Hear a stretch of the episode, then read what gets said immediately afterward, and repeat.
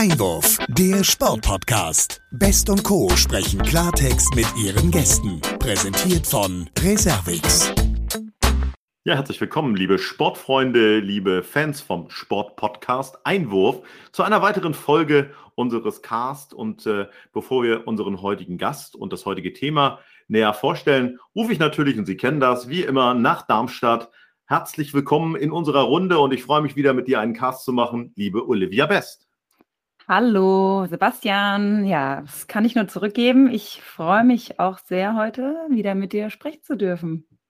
Und natürlich ja. mit unserem Gast, den darf man ja nicht vergessen, ne?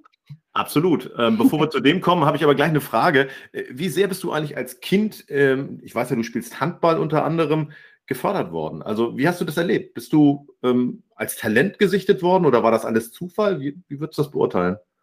Also natürlich war ich absolutes Talent und man hat von Minute eins erkannt, dass ich einfach Handball spielen kann. Nein, so war es natürlich nicht. ähm, das kam tatsächlich durch die Schule zustande, dass ähm, im Sport ja wir Handball gespielt haben und ich total begeistert nach Hause kam und äh, meinen Eltern davon berichtet haben, dass, dass wir Handball gespielt haben. Und in dem Zuge haben die mich, ja, möchte sagen, direkt am nächsten Tag äh, im zum nächsten Verein geschickt ins Training und es hat so Spaß gemacht, dass ich seitdem Handball spiele. Super. Also so eine Mischung aus äh, Förderung und dann am Ende auch Erfolg.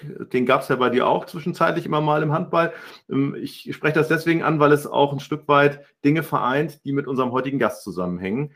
Er ist jemand, der im Prinzip den Erfolg kennt aus seiner beruflichen Tätigkeit heraus, aber auch die Förderung von Nachwuchs und das auch Kraft seiner Funktion in einem ehrenamtlichen und schon auch sehr lange ausgeübten Job. Er war wissenschaftlicher Mitarbeiter im Deutschen Bundestag und äh, hat auch äh, für das Deutsche Nationale Komitee für internationale Jugendarbeiten, da sind wir dann gleich auch schon beim Thema gearbeitet. Er wurde dann Clubsekretär beim FC Bayern und heute ist er dort Geschäftsführer und, was uns eben auch wichtig ist für unser heutiges Gespräch, um das zusammenzuführen, seit rund 20 Jahren Vorstandsmitglied der deutschen Sportjugend. Und wir freuen uns sehr, dass er heute hier zugeschaltet ist und er müsste uns jetzt hören. Ich sage herzlich willkommen, Benjamin Volkmann.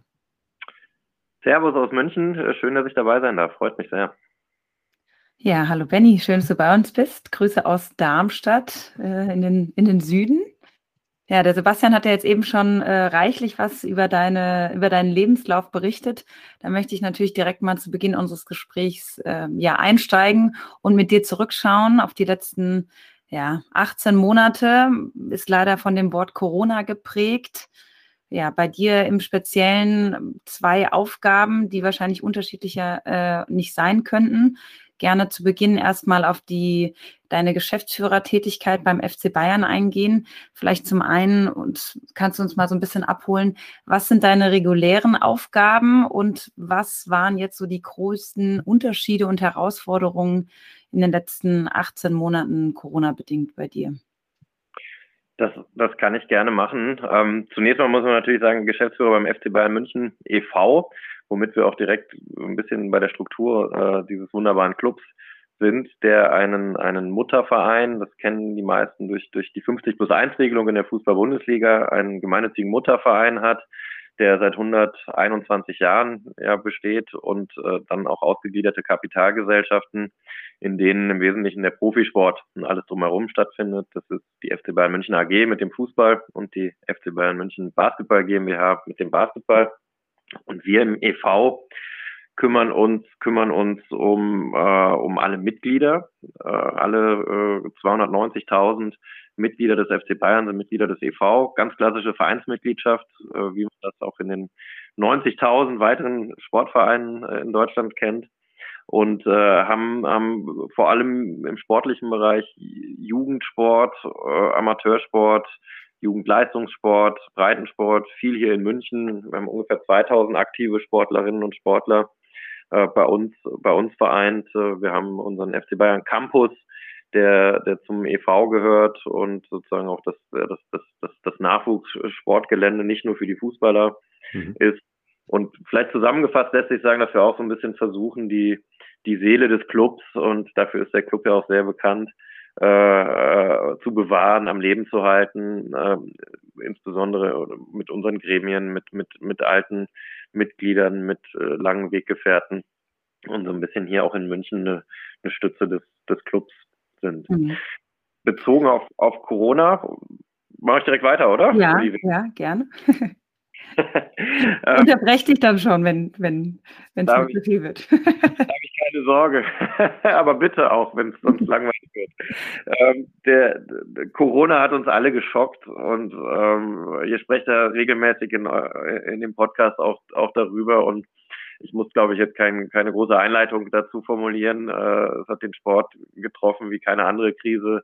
Äh, nach, dem, nach dem Zweiten Weltkrieg kann man, glaube ich, ohne Übertreibung sagen, der Sport stand komplett still und das hat bei uns im Verein ja nicht nur die, die Profis betroffen, sondern äh, bis runter in den, in den Breiten- und Jugendsportbetrieb konnten wir einfach von heute auf morgen keinen Sport mehr machen. Also das ist natürlich einmal auch eine riesen Unterhaltungsindustrie, die dahinter steckt und die Stadien waren leer und es konnte nichts stattfinden.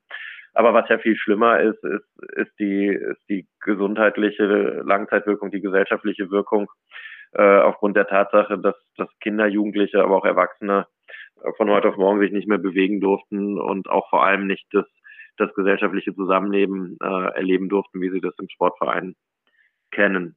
Und ähm, das, das war erstmal ein Schock und jetzt mal erstmal eine kurze Pause. Mhm. Ja, du hast es e-, eben ja ganz gut nochmal erklärt, FC Bayern e.V., man muss ja schon sagen, da schwirrt einem erstmal der Fußball irgendwie so im Sinn, aber es ist wichtig zu erwähnen, dass da ja auch ja diverse andere Sportarten ähm, drunter liegen oder sage ich mal ja damit mit involviert sind und in Bezug auf Corona ja Fußball ja tatsächlich auch relativ schnell weitergelaufen ist und ja dann doch auch viele Sportarten gar nicht. Da war es dann sicher auch ähm, ja schwer. Einerseits ne, geht die eine Sportart weiter, aber dann gibt es bei euch noch so viele untergeordnete Sportarten, die nicht stattfinden können. Ja, hat sicher einige Herausforderungen geboten intern. Ja, wobei man ja auch sagen muss, dass, dass der Profifußball äh, weiterging, beziehungsweise der Profisport insgesamt, was ich auch, das ist ja auch häufig kritisiert worden, was ich aber für die völlig richtige Entscheidung gehalten habe, weil das ein unfassbar wichtiges Signal für den Sport insgesamt auch war, dass man gesehen hat, es geht weiter, es geht auch mit Corona weiter und wir können Sport treiben. Und aber auch im Fußball lag ja darunter alles brach. Also es hat äh, den Fußball genauso betroffen äh, wie bei uns den Handball, äh, Tischtennis, äh, Kegeln, äh, unsere selbst unsere Schachabteilung, wobei die sind sehr schnell, äh, sehr flexibel auf virtuelles Schach äh, umgestiegen und natürlich natürlich auch unsere Basketballer. Und das hat schon geholfen im Sinne auch im Sinne auch von Lobbyarbeit, dass man gesehen hat, es geht weiter. Allerdings mussten wir auch feststellen, dass die, dass die Lobby für den, für den Jugend-, Freizeit-, Breitensport in Deutschland dann doch nicht so groß war und trotz, trotz bestehender Hygienekonzepte die politischen Vorgaben sehr restriktiv waren und teilweise leider auch nicht so differenziert, wie wir uns das im Sport gewünscht hätten. Um dann wieder auf den FC Bayern zurückzukommen, da haben wir natürlich versucht, äh, auch die Strahlkraft der Marke des Clubs zu nutzen, um hier auch im Sinne im Sinne aller Vereine und aller Sportlerinnen und Sportler äh, mitzuarbeiten an einer, an einer guten Lobbyarbeit für den Sport, um möglichst schnell wieder in Bewegung zu kommen. Mhm. Du sprichst das an und wenn man dir zuhört, dann hört man auch, dass das Thema Jugend und Sportjugend da auch immer mitschwingt. Da würde ich gerne gleich mal reingehen, äh, auch in das Thema vor dem Hintergrund eben deiner Doppelfunktion. Wie sehr hat dir gerade in dieser Krisensituation das auch ein Stück weit geholfen, dass du mit dem, was du ehrenamtlich für die deutsche Sportjugend machst, auch immer einen Blick so über den Tellerrand auch des Vereines noch hast? Also wie sehr profitiert das voneinander auch in deiner Funktion?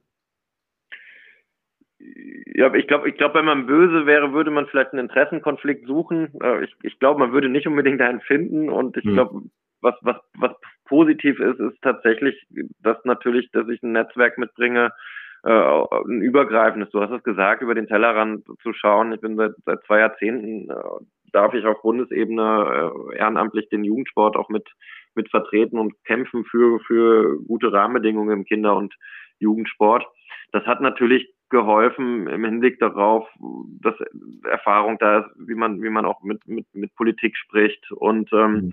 einfach auch sieht, wie läuft es in, in anderen Vereinen, wie läuft es in anderen Sportarten, dass gute Drähte in den organisierten Sport insgesamt da sind. Und da muss man ja auch sagen, gab es jetzt mal abgesehen von, von, von Krisen einzelner Verbände, äh, an der Basis insgesamt eine unheimlich hohe Solidarität und, und Bereitschaft, hier zu sagen, wir schmeißen mal die, die, die, die Konflikte, die wir sonst haben, über Bord und müssen jetzt gemeinsam schauen, wie wir den Sport wieder in mhm. Bewegung kommen. Und da natürlich diese Doppelfunktion äh, macht nicht nur Riesenspaß und ist ein tolles Privileg, quasi rund um die Uhr im Sport unterwegs sein zu dürfen, sondern hat auch tolle Synergien, äh, die ich dann auch nutzen konnte im Sinne, im Sinne einer hoffentlich guten Sache.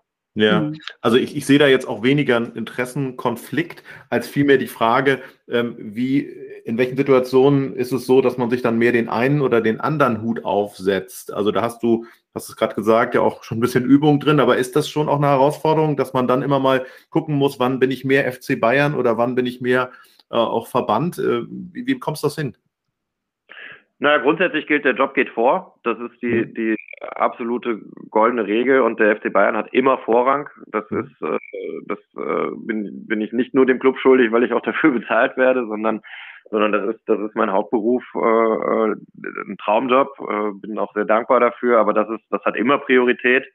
Aber nichtsdestotrotz gibt es natürlich Situationen, du sprichst es an, in denen ich dann für die, für die Sportjugend unterwegs bin und ähm, ehrlich gesagt habe ich mir auch mehr Gedanken darüber gemacht, wie ich das hinbekomme, als es dann tatsächlich Schwierigkeiten gebracht hat, weil dadurch, dass es, dass es äh, nicht wirklich Konflikte gibt äh, in, der, in, der, in der Zielsetzung, ähm, ist das auch gar nicht so schwer. Und ich glaube, oder müsste man auch andere Menschen fragen, ich glaube aber, dass das ganz gut ganz gut funktioniert und unter einen Hut zu bringen ist tatsächlich ist eher die größere Herausforderung das, das Zeitmanagement und dann natürlich auch äh, im Hinblick auf, auf, die, auf die familiäre Situation. Das sind dann noch die, die größten Kämpfe, die ich auszufechten habe. Ja. Ja, absolut. Ja, bei einer äh, Sache ähm, im letzten Jahr hattest du sicher äh, sich keine ähm, Interessenskonflikte, sage ich mal, in dem Sinne. Ihr habt ja eine tolle Kampagne letztes Jahr, glaube ich, unterstützt, ähm, indem ihr als ähm, ja, FC Bayern e.V. sozusagen den Bayerischen äh, Landessportverband und die Kampagne Sportliche Helden in der Krise unterstützt habt mit 100.000 Euro. Ähm, unterbrich mich gerne, wenn ich äh, da ja was äh, Unsinn erzähle, aber ja, vielleicht kannst du. Das ist der, der FC Bayern Hilfe e.V. Das ist FC Bayern Hilfe e.V. Ja. Das ist nochmal ein eigener Verein, ähm, eigenständig, aber sonst alles korrekt, ja. ja, vielleicht kannst du da auch nochmal uns so ein bisschen zu abholen, wie wie das Ganze zustande kam. Das kann ich gern machen. Und zwar, zwar gibt es diesen FC Bayern Hilfe e.V. seit, seit vielen Jahren, der sich darum kümmert, unschuldig in Not geratene Menschen zu unterstützen. Das ist natürlich meistens eine finanzielle Unterstützung, aber das Schöne ist, wenn man, wenn wir, wenn wir als Club da irgendwie mitspringen, dann hat man immer auch eine emotionale und motivierende Unterstützung mit dabei. Und im letzten Jahr war es so, dass die, die FC Bayern München AG äh, äh, ja keine, keine Zuschauer mehr ähm, ins Stadion lassen durfte, aber dass viele Fans äh, dankenswerterweise gesagt haben, wir verzichten auf die Rückerstattung unserer bezahl bereits bezahlten Tickets und spenden diese an den FC Bayern Hilfe e.V. Mhm. und macht bitte was Gescheites. Und dann hat sich der Vorstand des FC Bayern Hilfe e.V. Äh, überlegt, wir, wir möchten hier auch dem dem Sport helfen und zwar und zwar dem dem Amateursport, dem Breitensport und haben wirklich große Summen, ähm, ich glaube insgesamt fast in Richtung eine Million Euro, äh, einen riesengroßen Teil in den in den bayerischen äh, Amateurfußball äh, gesteckt und dort Vereine unterstützt und auch 100.000 Euro dem dem bayerischen Landessportverband, dem BLSV zur Verfügung gestellt. Und da haben wir dann gemeinsam mit mit dem äh, BLSV-Präsidenten Jörg Ammon überlegt, was wir denn, was man denn machen kann. Und ein Teil des Geldes ging in, in die, die Stiftung dort, in den Nachwuchsleistungssport. Und dann ein großer anderer Teil ging, ging an Vereine. Und da haben wir uns wirklich, und das, das, das war eine überragende Resonanz, äh, ein Projekt überlegt, sportliche Helden in der Krise, um einfach mal zu schauen, was machen denn die Vereine und wie kreativ sind die Vereine, wie gehen die Vereine mit der Krise um. Mhm. Da haben sich, glaube ich, ich glaube 200 Vereine haben sich beworben, äh, um, um dort, dann haben wir dann Preise ausgelobt, um was, um was zu bekommen. Und ich glaube, da ging es dann auch nicht mal mehr nur um, um, um, um das Geld, das die Vereine bekommen haben, sondern das hat einfach ein Signal gesetzt, weil da so tolle Beispiele dabei waren, wie Vereine auch in ihrer in ihrer örtlichen Community äh, auf einmal Einkäufe für für Senioren erledigt haben, wie sie sich um die Nachbarschaft gekümmert haben, wie sie äh, die, die spektakulärsten virtuellen Dinge gemacht haben, also mhm. wirklich so viel Gedanken gemacht haben, wie, wie man trotzdem in Bewegung bleiben kann und auch diese Vereinsgemeinschaft am Leben halten kann. Und ich glaube auch, dass die Vereine, die nicht den Kopf in den Sand gesteckt haben in der Krise und gejammert haben, sondern diejenigen, die gesagt haben, so jetzt erst recht, jetzt kämpfen wir die Ärmel hoch und jetzt schauen wir, dass wir das Beste draus machen, dass die auch am besten durch die Krise gekommen sind und freue mich, wenn wir mit der Aktion über den FC Bayern Hilfe e.V. hier auch einen kleinen Beitrag leisten konnten. Hm, tolle Geschichte, super sind wir eigentlich schon bei deiner zweiten Funktion indirekt dem Ehrenamt äh, angekommen, möchten das natürlich auch gerne ähm, den Zuhörerinnen nochmal so ein bisschen näher bringen. Du bist zweiter Vorsitzender der Deutschen Sportjugend, das ja seit rund 20 Jahren. Da kann sich jetzt vielleicht der ein oder andere auch ähm, noch nicht so richtig was unter vorstellen. Nachwuchsförderung haben wir eben schon angesprochen, aber vielleicht kannst du auch da im Speziellen die Herausforderungen, ja, sage ich mal, während der Corona-Zeit nochmal so ein bisschen ansprechen. Ja, gerne. Ich würde würd vielleicht auch noch da das, das Ganze einmal strukturell kurz einordnen, mhm. weil wie du richtigerweise sagst, mit der deutschen Sportjugend können, können in der Regel die meisten Menschen nicht so viel anfangen. Leider. Leider, ja, wollte ich gerade sagen. Danke für die Gelegenheit, äh, das, äh, Gerne, ja. Menschen, äh, einzuweihen sozusagen in diese Struktur. Mhm. Also der, der, Deutsche Olympische Sportbund dürfte ja, dürfte ja äh, den meisten ein Begriff sein und die deutsche Sportjugend ist die Jugendorganisation im Deutschen Olympischen Sportbund, also quasi die Dachorganisation des Kinder- und Jugendsports. Das heißt, wir vertreten die Interessen von allen 10 Millionen äh, Mitgliedern, die unter 27, die in Sportvereinen äh, unterwegs sind in Deutschland. Und äh, kurz gefasst versuchen wir, versuchen wir die Persönlichkeitsentwicklung junger Menschen durch Sport äh, voranzubringen, zu optimieren. Wir sind dabei gar nicht so sehr im, im, im Leistungssport oder in, dem, in den Fachsportarten unterwegs. Dafür gibt es die eigenen Verbände wie die, die Basketballjugend, die Fußballjugend, die Tischtennisjugend. Das können die auch viel besser. Da wollen wir auch gar nicht reingehen, sondern wir versuchen eher ähm, die Rahmenbedingungen für den Kinder- und Jugendsport insgesamt gut zu gestalten, äh, gesellschaftspolitische Ansätze ähm, zu fördern. Sport mit Courage ist ein ein wichtiges Projekt, das wir haben gegen Diskriminierung, gegen Rassismus im Sport. Ähm, wir arbeiten für mehr Schulsport. Ihr habt es vorhin äh, im, im eurem Intro angesprochen. Leider ist es ja heute nicht mehr selbstverständlich, dass es genügend Schulsport gibt, vor allem auch ausgebildete Sportlehrerinnen und Sportlehrer, die die, die, die Sportstunden durchführen. Mhm. Und äh, alles da drumherum, junges Engagement, wir versuchen junge Menschen zu motivieren, sich auch ehrenamtlich im Sport zu engagieren. Und ähm, ja, das mal so als, als Rundumschlag, Themen Nachhaltigkeit, Digitalisierung, also eher das alles, was so, was so übergeordnete Themen sind, äh, sind die, mit denen wir uns beschäftigen. Mhm. Da wollen wir gleich auch nochmal tiefer einsteigen. Da gibt es ja schon auch zwei, drei sehr interessante Felder, die ihr da besetzt als deutsche Sportjugend und wo du auch viel Erfahrung einbringst.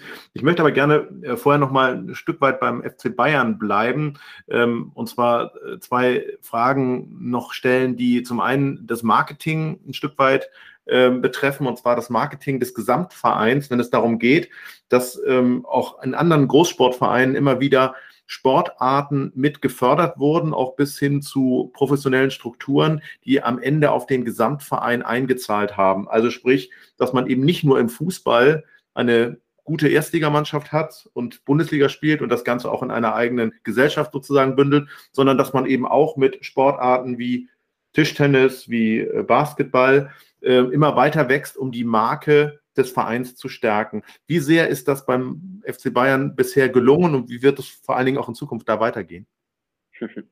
Ja, ein spannendes Themenfeld, äh, wo wir auch immer wieder Anfragen kriegen, beispielsweise nach jeder erfolgreichen Handball, Europameisterschaft, äh, Weltmeisterschaft oder hoffentlich auch Olympischen Spielen. Mhm.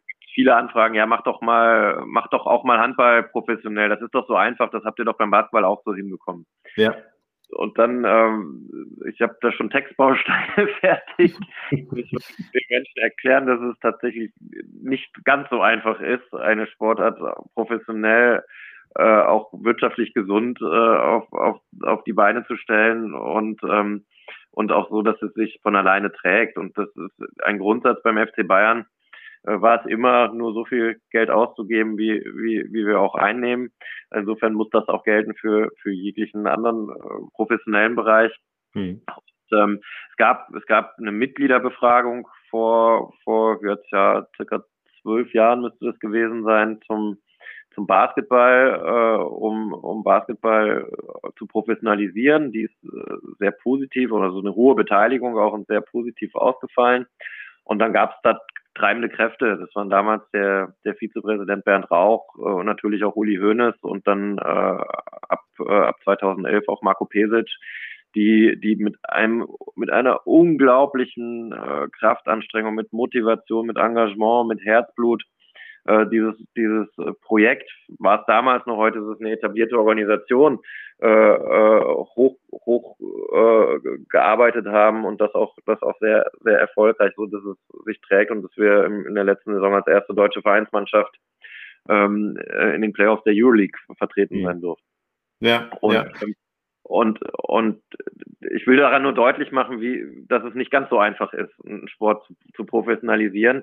Und wir aber auch, äh, beziehungsweise das Präsidium des Clubs äh, auch damals auch beschlossen hat, äh, das sind zwei Standbeine, die uns gut zu Gesicht stehen, Fußball und Basketball. Und das sind die Profisportarten, die wir im Club haben möchten.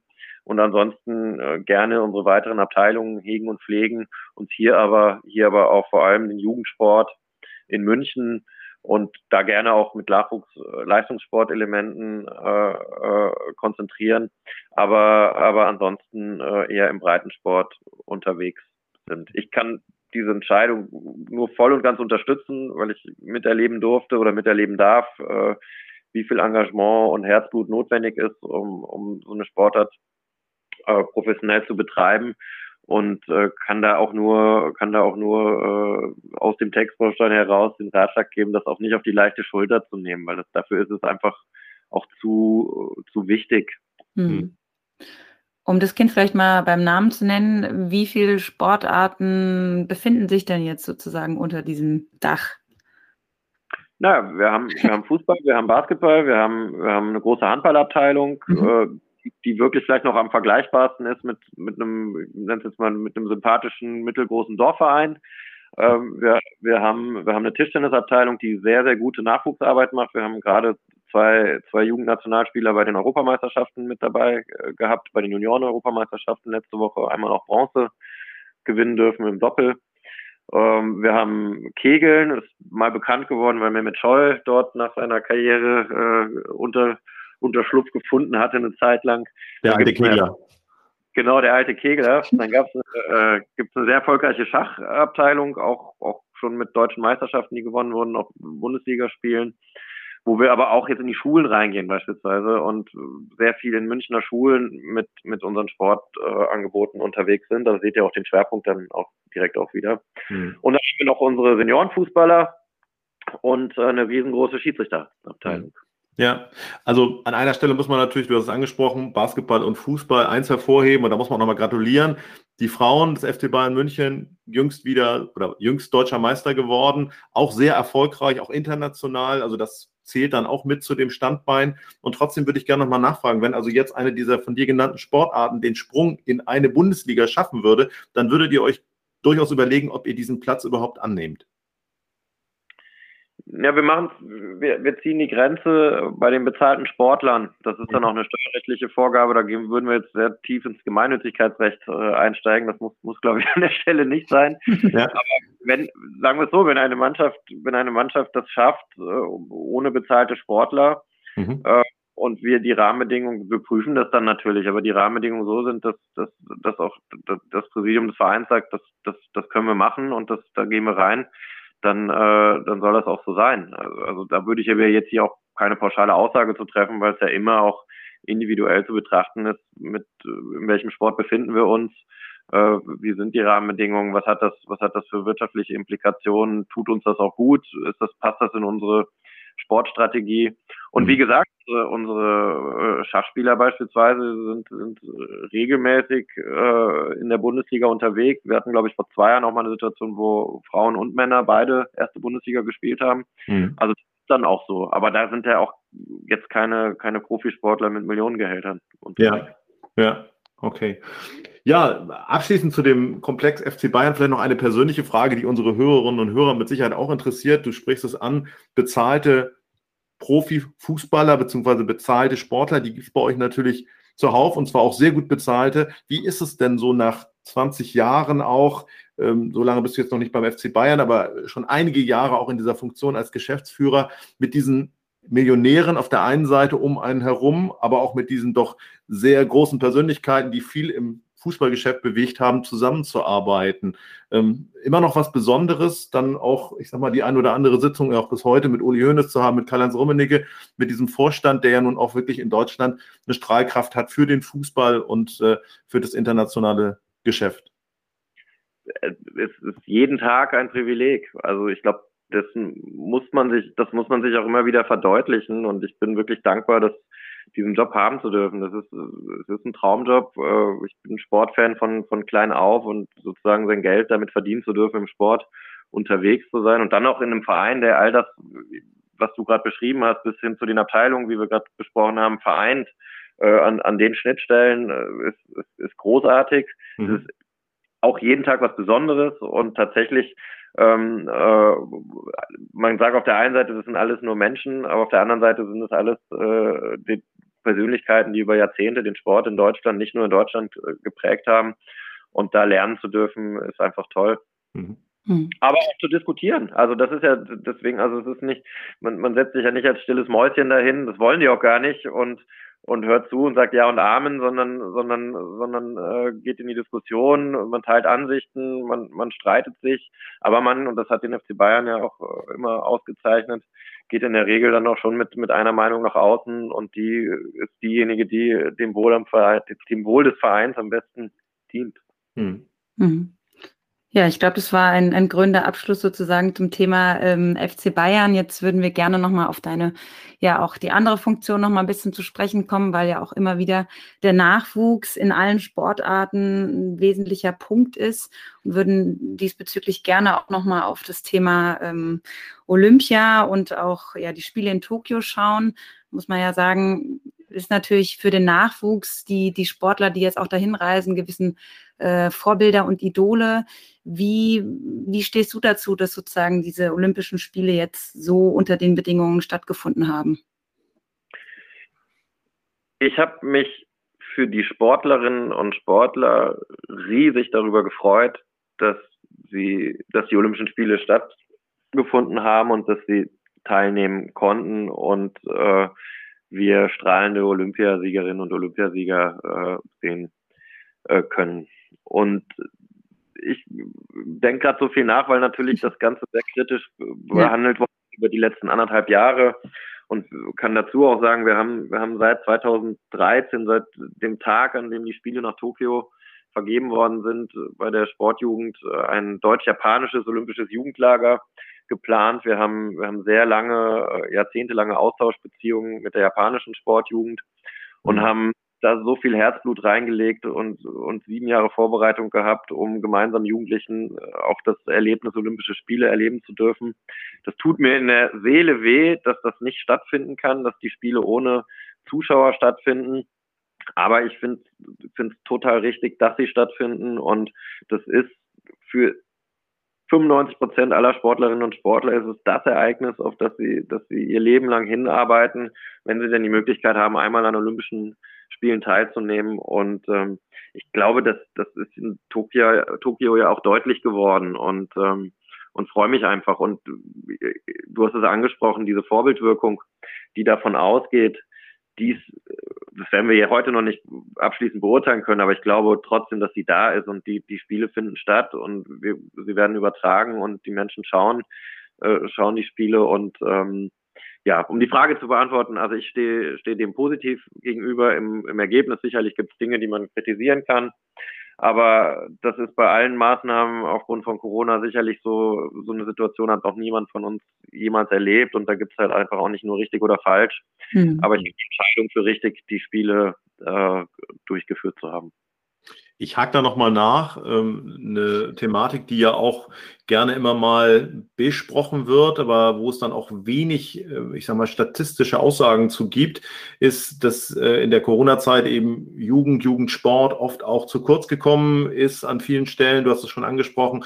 Äh, es wurde sich grundsätzlich gar nicht oder viel zu wenig bewegt. Was für einen Impact haben denn solche Spiele dann auf die, auf die Sport, Jugend, auf die Jugendlichen, die gerne solche, ich sag mal, Vorbilder auch sehen wollen, aber auch eben mit aller Freiheit und aller Offenheit dann das Ganze auch genießen zu können. Gibt es da ähm, ein Feedback auch? Kannst du das beurteilen, wie da der, der Jugendsport zu steht, dass eben unter diesen speziellen Bedingungen Spiele stattfinden? Wird das vielleicht auch eher kritisch gesehen? Oh, das ist, das ist eine gute Frage. Ich glaube, zunächst mal, wenn man sich das grundsätzlich anschaut, wird jedem von uns genauso gegangen sein, wenn, wenn, als, als wir klein waren und, und Olympische Spiele dort waren, war, sind auch unsere Idole dort äh, entstanden. Also kann ich zumindest für mich sprechen. Und äh, ich habe die ein oder andere Sportart dann einfach auch mal ausprobiert, weil ich, weil ich so begeistert war von, von, äh, von den Vorbildern, die, die dort zu sehen waren. Hm. Und, und ich glaube, das kann man heute nicht abschließend beurteilen. Wir können aber nur hoffen, dass jetzt das vielleicht auch ein, ein, ein Startschuss Jetzt im Moment ist der, ist der Sport glücklicherweise auch wieder ohne größere Einschränkungen möglich, sowohl äh, Outdoor als auch, als auch Indoor. Und wir können nur hoffen, dass die Spiele äh, nochmal jetzt einen tollen äh, Startschuss für diesen Restart, für dieses Comeback des Sports auch bilden und das Ganze unterstützen und wir, wir neue Vorbilder generieren, die, die unsere Kinder und Jugendliche wieder in die Vereine treibt und in die Bewegung.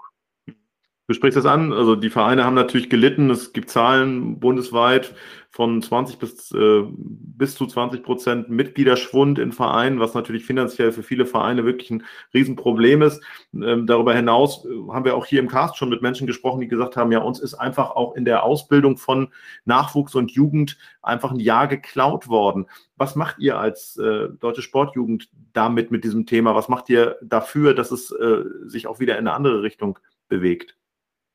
Also zunächst muss man, muss man ja sagen, die, diese, dieser Mitgliederrückgang, das finde ich noch einen ganz interessanten äh, Nebenaspekt, sind ja keine Mitglieder, die ausgetreten sind aus den Vereinen. Also ich glaube, die Kündigungen, soweit ich informiert bin, haben sich gar nicht groß, groß verändert, sondern es fehlen einfach die Neueintritte. Mhm. Und das geht, zahlt genau auf die Frage ein, die du stellst. Und ist einfach eine Generation an äh, insbesondere Kinder und Jugendlichen im Sport verloren gegangen und äh, das, äh, das Aufholpaket der Bundesregierung beschreibt ja ganz gut, was zu tun ist. Wir müssen, wir müssen das aufholen.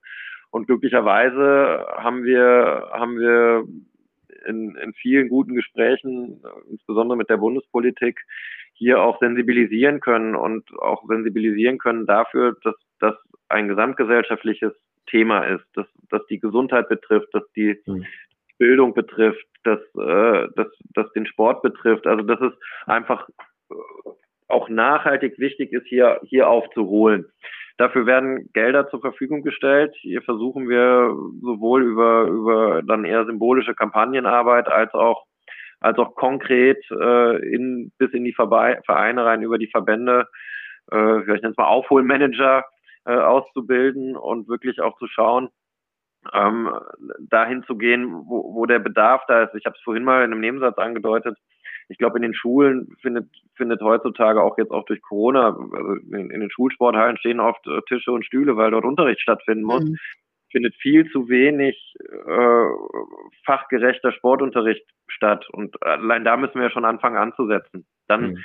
dann haben wir, dann haben wir auch unabhängig von Corona den Trend zu immer mehr Ganztagsschulen das hat natürlich zur Folge, dass die Vereine eine, eine, also eine schwächere Rolle spielen. Da müssen wir schauen, wie können wir das verbinden. In den Vereinen haben wir das ausgebildete äh, Trainer, ÜbungsleiterInnen, Personal.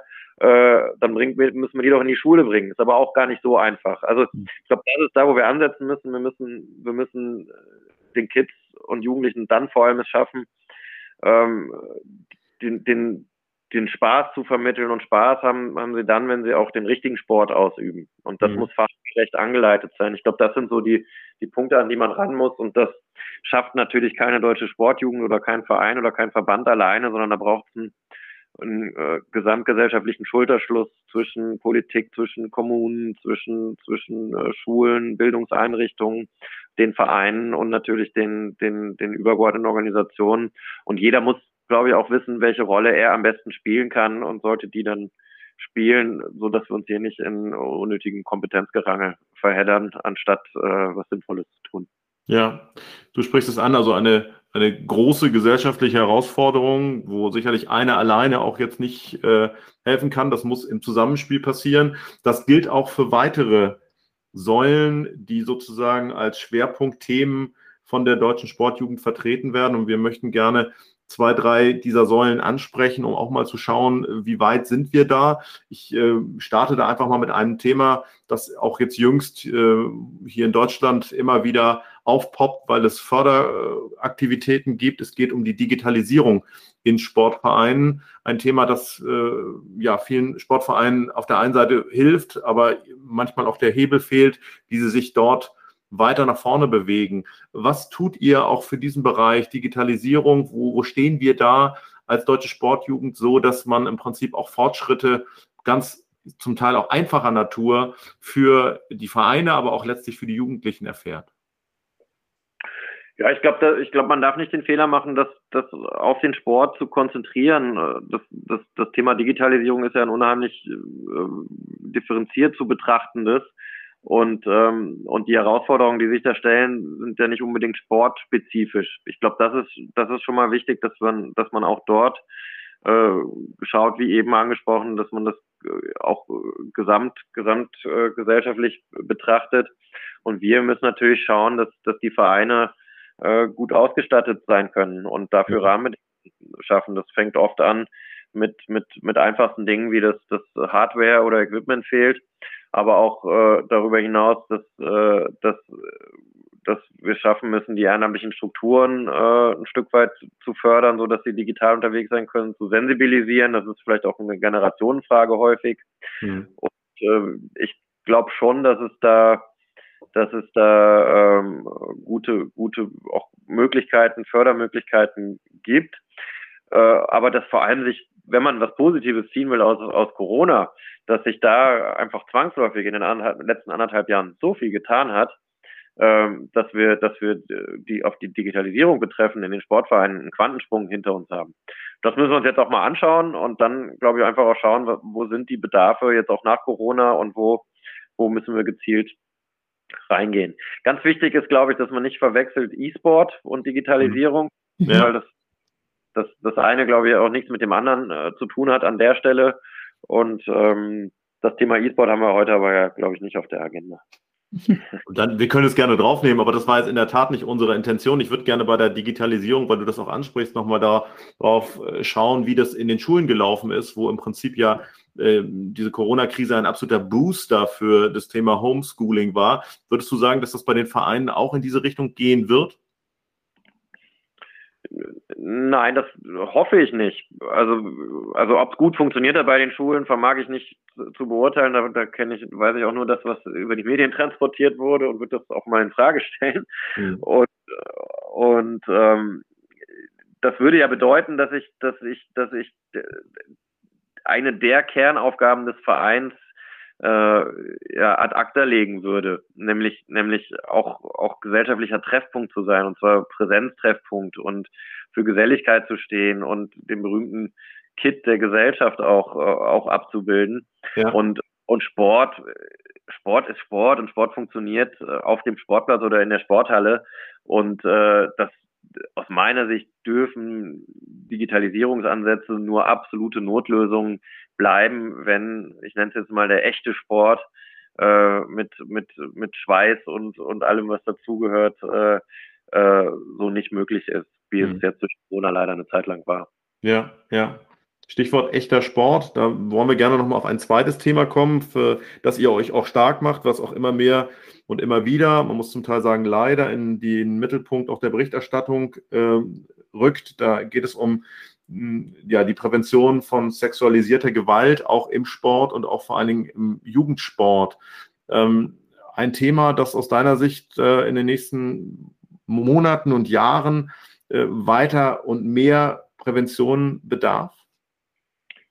Ja, immer mehr. Also ich, ich, ich glaube, dass wir sind ja eben schon kurz eingestiegen, dadurch, dass, dass der echte Sport, bleiben wir mal bei dem Begriff, ähm, lebt von Emotionen, von, von, von Körperkontakt, ähm, von, von, von, von einfach von, also sehr körperlich auch betont ist, ähm, gab es leider äh, wahrscheinlich schon, schon, schon, schon immer und, und wird es leider wahrscheinlich auch nie komplett äh, es nicht geben, das Risiko äh, sexualisierter Gewalt, die im Sport stattfindet, durch Abhängigkeitsverhältnisse, mhm. äh, durch, durch einfach die Nähe, die dort ist und, und das ist schrecklich. Äh, jeder Fall, der dort, der dort passiert, ist, ist so schrecklich. Ich glaube, wir können uns gar nicht vorstellen, was das mit den Opfern sexualisierter Gewalt mhm. macht.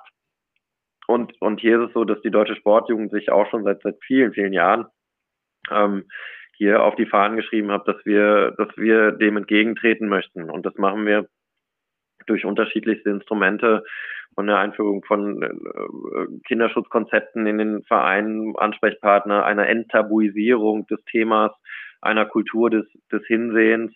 Äh, das, da, da sind wir dann auch wieder bei der Schnittstelle zum FC Bayern. Auch wir beim FC Bayern haben selbstverständlich ein ein Kinderschutzkonzept und setzen uns intensiv mit dem Thema Prävention sexualisierter Gewalt, aber auch Gewalt äh, an Kindern und Jugendlichen insgesamt auseinander. Das kann nie genug sein. Das mhm. wird auch immer wieder durch die, durch die Berichterstattung pointiert herausgearbeitet. Und äh, auch hier, ich weiß, ich wiederhole mich, braucht braucht es einen Schulterschluss von allen Akteuren, die, die, die in irgendeiner Weise einen, einen Beitrag leisten zu können, äh, Gewalt entgegenzutreten und insbesondere sexualisierter Gewalt. Und äh, da tun wir, was wir können. Und äh, ich weiß, dass es auch immer viele gibt, die, die sagen, ihr tut nicht genug. Und äh, das ist auch gut so, weil das hält natürlich eine Motivation auch, auch aufrecht, und, äh, und eine Sensibilisierung ist auch noch lange nicht abgeschlossen. Also das muss man auch ehrlicherweise sagen. Mhm. Ähm, ähm, und das ist aber auch ein, ein, Stück weit nicht so einfach bei, bei kleineren ehrenamtlich geführten Vereinen, ähm, die man dann auch fachgerecht reinbringen muss in so ein Thema. Ja. Und vor allem nicht, nicht unter ein, äh, nicht das Gefühl erzeugen muss, es gibt jetzt hier einen, einen pauschalen Generalverdacht, sondern einfach auch, auch das meine ich mit sensibel erklären muss, warum es wichtig ist, sich mit diesem Thema auseinanderzusetzen und nämlich das Wichtigste, was wir haben im Sport, die Unversehrtheit äh, unserer Kinder und Jugendlichen zu schützen, die uns anvertraut werden. Hm. hm ja. Ich würde gerne abschließend nochmal auf das Thema Nachwuchsförderung auch im Bezug auf ja die Schulen und ja sage ich mal den Beginn an ähm, vom Sport bei Kindern so ein bisschen zu sprechen kommen. Wir hatten es ja vorhin schon angesprochen oder man hört es immer wieder. Es wird viel Leistung ähm, gefordert, es werden Medaillen gefordert und ähm, gleichzeitig wird, ja, also widersprich mir, wenn, wenn du das anders siehst, aber ähm, die, die Förderung an sich ist relativ gering. Also da ist auf jeden Fall das kein Gleichgewicht vorhanden. Wie sehr ziehst du da die, die Schulen und auch die, die Anfänge des Sports ähm, ja in Verantwortung, was die Förderung, die frühe Förderung vor allen Dingen für Kinder angeht? Ja, ich, ich, ich glaube, dass es wichtig ist, dass man, dass man gerade Kindern und am, im besten Fall schon in, in, in der Kita oder im Kindergarten die Möglichkeit gibt, sich, sich gut angeleitet äh, zu entfalten in der Bewegung und auch auch zu lernen, den Körper zu verstehen äh, und auch, auch beizubringen, was Sport bedeutet äh, und das auch möglichst ganzheitlich in einem jetzt wenn man wenn man auf die auf die motorischen Fähigkeiten schaut, um um um den Spaß nicht zu verderben. Also es ist mhm. ja häufig glaube ich so, dass dass dass viele Kinder und Jugendliche sich vom Sport abwenden, weil sie gezwungen sind, äh, jetzt nenne ich mal Sportarten auszuüben, äh, die ihnen nicht so taugen oder oder da einfach auch die die fachgerechte Anleitung fehlt. Und ich glaube, wenn man das wenn man das verbessert und da denke ich, kann man nicht früh genug früh genug ansetzen und ein, einfach eine Motivation, einen Spaß herstellt und äh, und und das das auch am Leben hält, nachhaltig dann in die Schulen Schulen rein. Dafür braucht es genug Sportunterricht, dafür braucht es äh, gute Sportstätten, dafür braucht es ausgebildete Übungsleiter, Trainer, Sportlehrer ähm, dann kann es auch gelingen, dass, dass, dass wir hier auch vorhin angesprochen, die Generation wieder aufholen, die wir verloren haben. Und dass wir vor allem halt auch dann äh, äh, Begeisterung schaffen für, für Nachwuchsleistungssport, äh, aus dem heraus dann ja auch wieder Vorbilder und Idole erwachsen, die dann wieder den, den Einstieg und so äh, schließt sich dann der Kreislauf äh, in, den, in den frühen Kinderjahren wieder auch vereinfachen, in Sportarten reinzukommen. Mhm. Ich, ich frage da nochmal nach, weil du vorhin auch das Hinsehen bei sexualisierter Gewalt angesprochen hast. Fehlt uns da ein Stück weit auch bei diesen Dingen, also bei dem Gleichgewicht zwischen Fördern und Fordern, auch das, das Hinsehen ein Stück weit, auch vielleicht von Eltern, wenn es darum geht, eben die Kinder sich nicht, du hattest den E-Sports angesprochen, sich selbst vorm Rechner zu überlassen, das Thema Körpererfahrung, Bewegung stärker in den Mittelpunkt zu rücken. Wird da zu wenig hingeschaut, auch auf privater Seite? Ach, das, das würde ich so pauschal kann man das, glaube ich, gar nicht sagen. Das fände ich auch anmaßend, weil ich glaube, dass, dass jede Mutter, jeder Vater ihr Kind, ihre Kinder über alles lieben und das Beste für ihre Kinder wollen.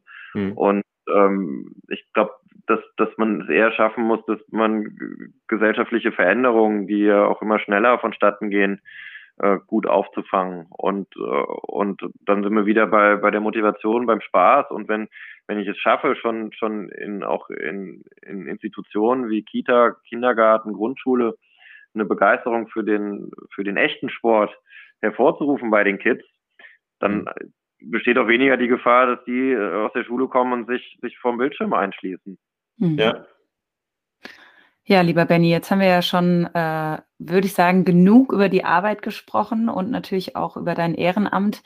Jetzt äh, interessiert es uns natürlich auch, was machst du denn, wenn du mal nicht äh, beim FC Bayern e.V. arbeitest, beziehungsweise äh, deiner ehrenamtlichen Tätigkeit angehst, sofern da überhaupt noch Zeit ist für ähm, private Sportangelegenheiten oder die Familie? Dann, dann gehe ich ins Stadion. Gute Antwort. Und wohin ins Stadion?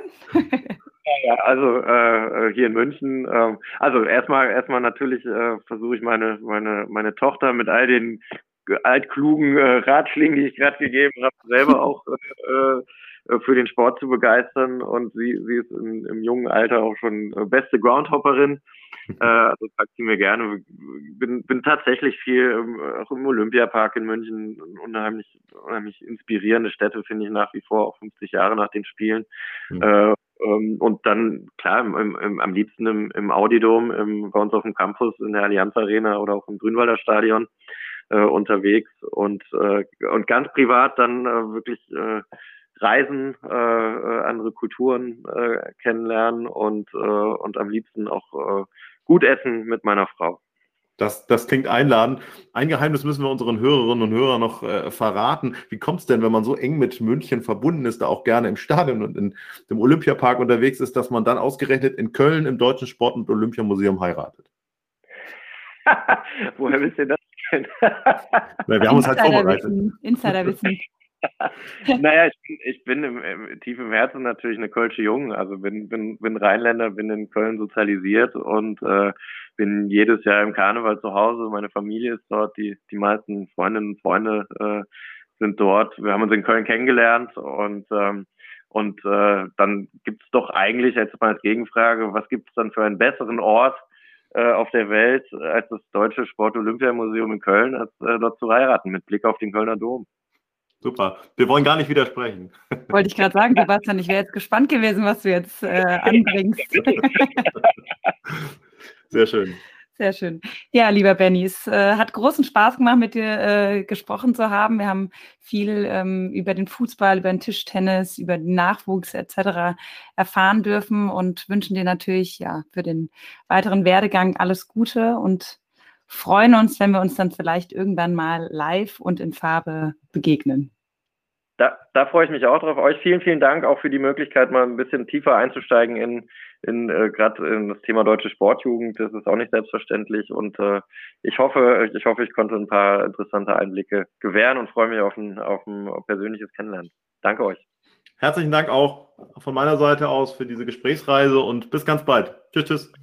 Servus. Ciao. Ciao.